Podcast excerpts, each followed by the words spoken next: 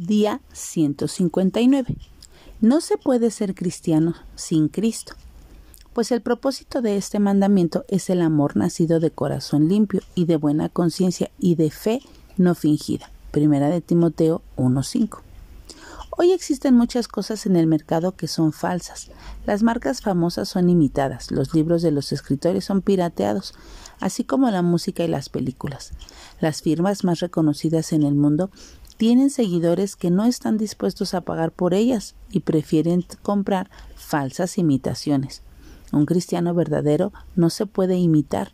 Un ser un seguidor de Cristo va mucho más allá de asistir a la iglesia y ofrendar.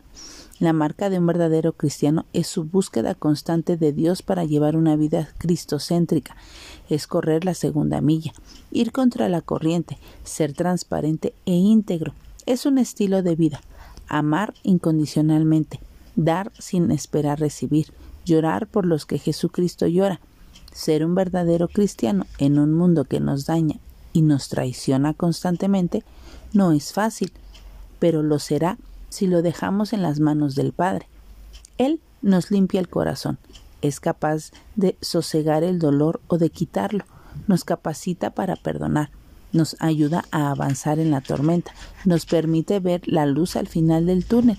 Su amor limpio y puro nos ayuda a tener una fe no fingida, nacida en el corazón, que ha sido limpiada por la sangre de Cristo.